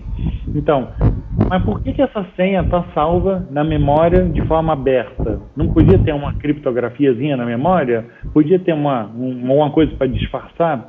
Então, no assunto programação segura, então você já começa a ter um, um, um, um ramo de evitar problemas mais tarde quando estiver no ar. É, às vezes a área de segurança, cibernética, segurança da informação, é vista como um quebra-mola que atrasa os projetos, mas porque às vezes não é envolvida ou não tem a conscientização dessa necessidade. E aí vamos botar um site novo no ar. Pô, mas já fez isso, isso, isso para saber se pode, se está seguro, protegido. Não, ninguém vai invadir a minha empresa aqui não. E, cara, se você está na internet, ninguém, ninguém sabe quem é você, mas você é alvo. É. Então, e outra coisa que também tem um, um modo de, é, um modo de configuração configuração não, de programação que chama Privacy by Design, ou seja, privacidade já nasceu lá desde o design. Quando o cara fez o primeiro rabisco no papel de um novo site, um novo sistema, já leva em consideração a privacidade. A privacidade também junta com a parte de segurança. Esses dois conceitos juntos chega já, colabora muito com o dia a dia. A pessoa passa a ter um olhar de saber que está na, tá, é, tá na, como é que é? caiu na rede é peixe, é, vai virar lenha, sarna para se coçar e, e botar lenha na fogueira. Então, se ela já começa a ter uma postura de fazer site, aplicativo ou utilizar as coisas de outro jeito, já fica melhor essa análise de risco e menos exposto. Existem é, alguns termos, o pessoal fala assim, é, blue hacker ou red hacker, hacker vermelho, hacker verde, que no fundo os blues, os azuis, são os hackers que fazem a defesa. Então, eles olham log, eles olham configuração do servidor, se está de acordo com o padrão, eles olham para ver se é, pode ser melhor, se tem compartilhamento errado. E dentro da empresa também os, os hackers vermelhos, lá, os red, que vão tentar invadir a própria empresa. Como assim? Uhum. Então, se eles já estão tentando fazer isso, fingindo que é alguém de algum lugar do mundo, eles já vão ver 5, 10, 15 coisas de cara. E se ele consertar essas 5, essas 8 coisas, já está 8 vezes melhor, ou 8% melhor, 80%. Melhorou. E depois ele testa de novo, e testa de novo, e testa de novo. Então, tem o time que olha log, que pode ser o mesmo, que depois fala assim, ó, esse log significa que tentaram fazer um buffer overflow. Vamos ver se funciona. Aí vai o, ele troca de chapéu, de camisa, uhum. e faz o e ataque. Vai lá e faz o, o ataque para poder ver se tem resultado. Aí Ih, rapaz, funcionou. E agora? Então entra no site do fabricante. É a Microsoft, é Linux, é Oracle, é quem quer que seja. Ah, tem versão nova, versão 1.2, 1.4, 1.5 instala essa versão. Então, é uma guerra que não acaba nunca, mas é muito interessante, porque você vai passar pela parte operacional, pela parte de rede, parte de aplicativo seguro, desenvolvimento seguro, banco de dados otimizado. É, se o banco de dados cai, a empresa para? Não, porque aí já começa o, assunto da disponibilidade de novo. O cara vai ter um, um cluster, um, dois servidores de banco de dados, se um cair, o outro assume. Então tem um monte de estratégias para reduzir os riscos de ficar fora do ar ou ser invadido, não sei o quê. Em relação à formação, você perguntou pessoal aí, existem algumas certificações que servem como não é para medir, para aferir, mas dá um conforto para o próprio profissional dizer, olha, fiz uma provinha e passei e ganhei esse título. Às vezes leva mais sério e paga mais, às vezes você é só mais um no meio da multidão. Mas se você fez aquela prova e passou, você fala assim, é, eu, eu estudei eu conheço. Aquele cara lá ou aquele outro não estudou, não conhece, não tem uh -huh. esse papelzinho. Uh -huh. Ah, na, verdade, na verdade, a certificação comprova que ele foi testado. Né? Foi testado. É, ele isso. foi testado. O outro que não tem a certificação não foi testado. Ele. Isso. É Mas. Se você faz uma, duas, três, cinco certificações, você vai medindo e vai fazendo a certificação mais difícil, vai subindo na escadinha. Sim, sim. E aí, com isso, você consegue ter uma, um conforto dizer assim, eu entendo mais ou menos, entendo muito, entendo pouco, de tal assunto. O outro não. Como é que sabe? Eu me medi, eu me aferi. Eu paguei um cursinho, eu estudei fiz a prova. e tenho esse comprovante aqui, esse certificado. Ah, mas isso aí não vale nada.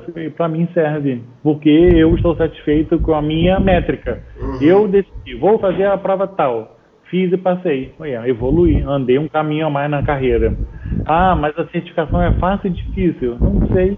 Eu estudei e eu passei. É. Teve gente que fica só fazendo teste e não estuda, não passa. Ou o cara é um gênio. Se fizesse a prova, passaria. Mas mas não, é, é, o cara pode saber dirigir, mas se ele não for lá se submeter ao teste, ele não vai conseguir a habilitação dele, né? E quando parar na fiscalização. Né? É, é Muito bem. Rodrigão, é, a gente está encerrando. Você quer deixar recado para alguém? Eu queria deixar um recado. Queria deixar um Sim. grande abraço para o senhor Gil Branco, filho. Opa! Vou mandar, vou mandar. Você encontrando com ele, você mande um abraço para ele. Um abraço do Cleison, um abraço do Segunda Conectada e da galera da manutenção que, que gosta tanto dele. O, a gente tem aqui o Maurício Grilli, por exemplo, ele é membro Abramã, ele já, já conhece seu pai também já há algum tempo. Olha aí, ó, Maurício, viu só como é que o mundo é pequeno? A gente foi se encontrar por aqui? é isso aí. Mas é isso. Eu queria deixar um abraço para você e abra o espaço aí. Você quer mandar um recado para alguém? Quer deixar um abraço? Não, falar com o pessoal aí que é, a, parte de carreira, de estudo, na, é, hoje em dia não existe aquilo. Ah, já me formei. Eu, eu vejo que eu, a, a minha atividade é um aprendizado contínuo. Passei da faculdade, depois fiz extensão e depois prova de certificação do produto X, do produto Y, Microsoft e do firewall tal e do sistema disso, do outro, do outro. E olha que curioso, cada 3, 4 anos muda tudo. Agora não é essa versão, a telinha mudou, o ícone não é mais nesse lugar. Em vez de ser dois cliques, é botão da direita. E agora, em vez de você fazer um negócio que demorava dois segundos, agora é, do, é um segundo e muito melhor, otimizado, mais potente, mais rápido, mais protegido mas fala assim, ah, já estudei o suficiente, isso não existe. É. E não, eu acho que não é só na área técnica, na área de rede, não. Ao, toda hora tem encrenca nova aí de lei que mudou, saiu o LGPD, os advogados estão batendo a cabeça, é, que agora como é que implementa? Não, mas para implementar LGPD... Como é que fiscaliza? Precisa... Acho que ah, pensa como é que implementa e como é que fiscaliza isso. Aí, precisa segurança da informação, não, precisa do pessoal de marketing, porque eles que mandam mala direta, não, mas eu não, eu não tenho nada aqui... Eu, tem que é um aprendizado, uma atualização diária. Não tem um dia que eu não entro num site de notícia, ler um artigo, um, ouvir um podcast e saber o que está acontecendo no mundo aí. É, é, constante isso. Legal. O Branco, é o seguinte, a gente também está em podcast. O Segunda Conectada vai ao ar também em podcast. Então, semana que vem, o seu podcast estará lá junto conosco. E a gente, além de estar divulgando aqui no YouTube numa live, esse programa vai ficar gravado no YouTube e vai ser perpetuado também em podcast. Olha que coisa boa. Eu, eu vou me ouvir eu mesmo falando de mim, não. Você vai ouvir você mesmo falando de várias coisas como você o fez aqui. Você é um cara formidável, Rodrigo. Foi muito bom ter, ter recebido você aqui, ter podido compartilhar conosco um pouco da sua sabedoria nesse mundo aí de, de cibersegurança, internet das coisas e outras coisas. E coisa mais. E vamos, vamos, provavelmente vamos te acionar de novo para tirar mais algumas dúvidas da gente. Qualquer coisa, marca o dia, a hora que a gente eu me abro um espaço na agenda, como se fosse muito ocupado, né? Mas, ô Cleiton, eu também eu agradeço a oportunidade. É uma um rompimento de uma barreira de esse negócio de falar no YouTube ao vivo, não tinha ideia de como funcionava, mas é um bicho de sete cabeças, é difícil, é fácil, eu não cara, é a coisa mais tranquila do mundo, vê agora e aguarde, daqui a é. pouco vou arrumar um outro lugar para fazer, para falar também agora, então, gostei da brincadeira. Isso aí, arruma um lugar para falar e se for curioso me chama, que aí eu vou participar também. valeu, valeu. Valeu, gente. O Segunda Conectada vai ficando por aqui. Muito obrigado a você que esteve aqui conosco. Semana que vem teremos outro personagem interessante. Branco, grande abraço, muito obrigado. Gente, obrigado a vocês. Valeu, pessoal, um abraço. Valeu, um abraço. Semana que vem tem mais.